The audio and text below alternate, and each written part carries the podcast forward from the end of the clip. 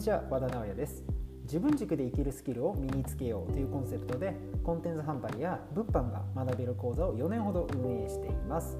さて今日はですね遅咲きの人ほど情報発信しようというテーマでお話ししていきたいなと思うんですけどもなんで遅咲きの人ほど情報発信した方がいいのかっていうとこれもいきなり結論を言うとですね共感がしやすいからです。共感されやすいわけですね。で逆に遅咲きではなく何をやってもある程度すぐに結果を出してきた人っていうのは大多数のですねなかなか芽が出なかった人の気持ちっていうのが正直分かりづらいところあると思うし語れないと思うんですよね。例えば僕自身もですね何をやっても結果が出るのは人よりも遅いっていうですねもう遅咲きの達人みたいなもんなんですけども本当ですねビジネス始めても2年間ぐらいですねなかなか黒字というかもうほとんど利益が出すことができなかったりとか、えー、つい最近ですとですね Facebook 広告を出稿して、まあ、広告でね収益を上げるような事業を始めたんですけどもこれもですね最初1年近くですねほとんど赤字だったんですよね。そんなのばっかりなんですよ。YouTube も例に挙げましょうか。YouTube もですねえ僕今なにわだチャンネルっていうのやってるんですけどあれですね実は今年で7年目ぐらいなんですよね。7年目でまだチャンネル登録者6000人ちょっとなんですよ。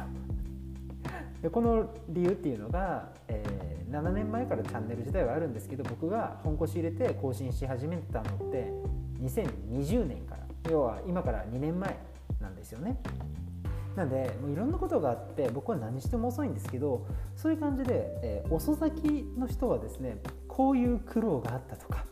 えー、なかなか芽が出なくて人と比較して辛かったっていう経験を山ほど持っているのでそれを発信することができるわけです。そしてそれを発信すればするほど大多数の人っていうのは遅咲きなのですぐに結果出せる人なんてやっぱ少ないので多くの人に共感されやすいんですよね。っていうのがこれね実はめちゃくちゃメリットだし強みなんです。え僕はですね今情報発信を教えるコミュニティとかコンサルティングも行ってるんですけどもこの中にはですね自分なんて発信しても意味がないとかなんか本当に自分に自信を持ってない方もたまにいらっしゃるんですよね。でその理由っていうのが私は他の同じジャンルの、発信者に比べて実績が、小さいからとかよく言うんです。例えば何か英語を教えるっていうんであれば分かりやすいのが TOEIC の点数が自分はそんなに高くないとかそこまで海外に行ってるわけではないその分かりやすい実績っていう部分で自分よりすごい人が周りに多すぎるって感じたりとかあとはビジネス系の発信の場合は月賞とか年商とかどれぐらいの期間で結果を出したのかっていうのがまあ分かりやすい実績じゃないですか。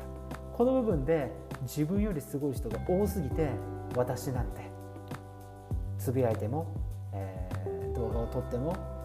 何をしても求められないんじゃないか。そういうふうにね思っている方非常に多くて相談をねよくいただくんですけどそんなことは決してないっていうことを今日はお伝えしたいんですね。僕自身本当にさっきもね言ったように何をやっても遅かったんですけどだからこそ辛かったこととかどんなモヤモヤがあったのかっていうのをリアルタイムで SNS でつぶやき続けてきたんですね。えーまあ、一番長かったのは Facebook なんですけど Facebook でそういう僕の葛藤とか、えー、悔しさとかっていうのをどんどん投稿していったら逆にそこに共感してくれた人たちっていうのが僕の読者さんになってくれたりお客様に今なってるんですよね。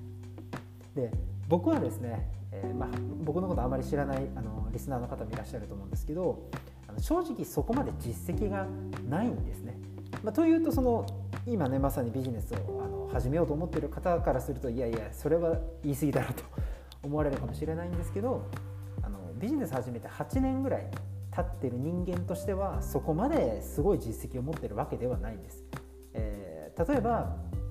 僕はですねバイマっていう物販ビジネスやってますけども僕のバイマの物販ビジネスの最高売上月の最高の月商って480万円なんですよねだけども世の中もっといってる人山のようにいるんですよしかも始めて1年とかで月商500万円いきましたとか2年で1000万円いきましたとかえー、僕の友人なんか月賞2700万円ぐらいの人いますからね。そんな人ばっかりなんですよ。だから全然すごい人山のようにいるんですよ。世の中数百人いるんですけどじゃあ僕は誰の役にも立てないのかっていうとそうではなく逆にそのここまで不器用で、えー、まあ結果を出すまでにも、まあ、僕は最初ね2年間ぐらいかかってたんでそういう僕だからこそ伝えられることがあると思うし僕がそういう発信をしているから共感した方があ和田のもとで学びたいと思ってくださるわけですね。で結果として僕はこの物販ビジネスを、え教えたりっていうことをもうかれこれ6年7年ぐらいやっていて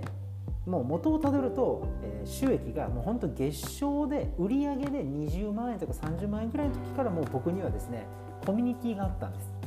当時は無料でしたけど僕の周りに数十人の方がいてくれて僕の話を聞いてくれてたわけですね。本当に世の中が実績で回っているんであれば僕のところに人なんて来るわけがないんですね。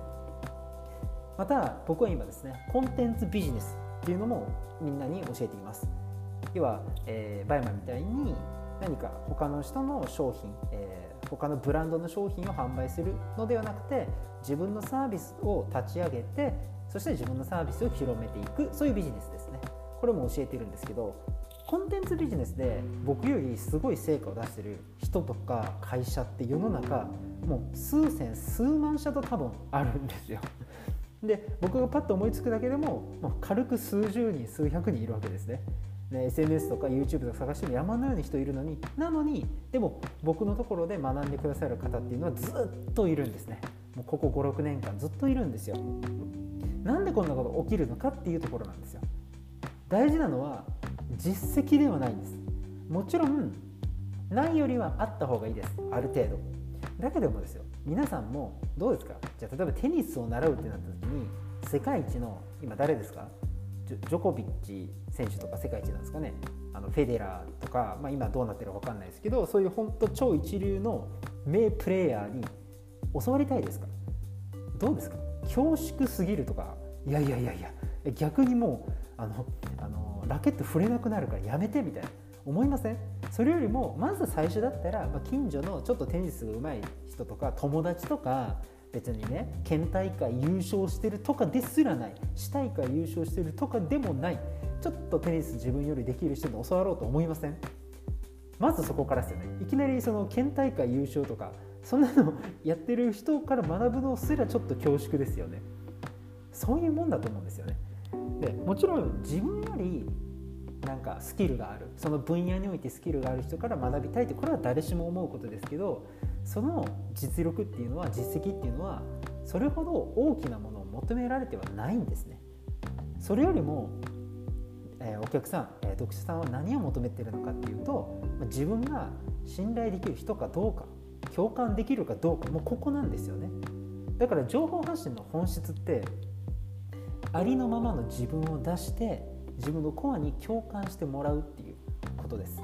実績をどんどんどんどん上げて実績を広めていくその誇示していく。それは違うんですね。逆に、まあ、この考え方実績があれば人が集まってくるだろうという考え方これは逆にめちゃめちゃ危険でこれであの男性の方が陥りがちなんですけどもそうするとですね実績でマウントを取ってしまったりとか、えー、もう実績をそのなんか自慢しすぎて逆に人が離れていってしまうんですね。何この人。もうすごいの分かったからもう黙ってればいいのに。言い過ぎなんだよみたいに思われてしまったりとかあとは初心者の人が逆に引いてしまうんですね。あの今言ったようなテニスの話で一緒ですよ。実績すごいから自分とは違う、うん、この人は、まあ、確かにすごいけどこの人から学びたいと思わない。私と違いすぎるから。ってなったりするわけですね。だから重要なのは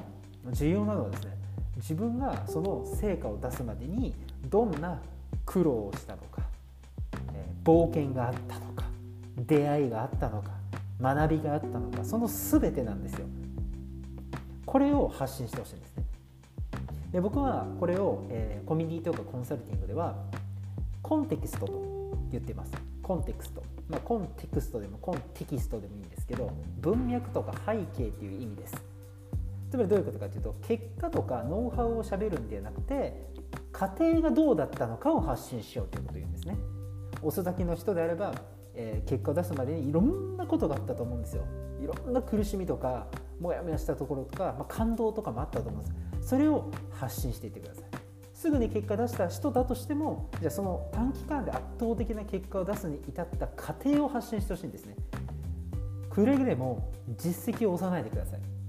これは添えるだけです。上発信の本質っていうのは、えー、共感とかどんだけ信頼されるのかその部分にあるので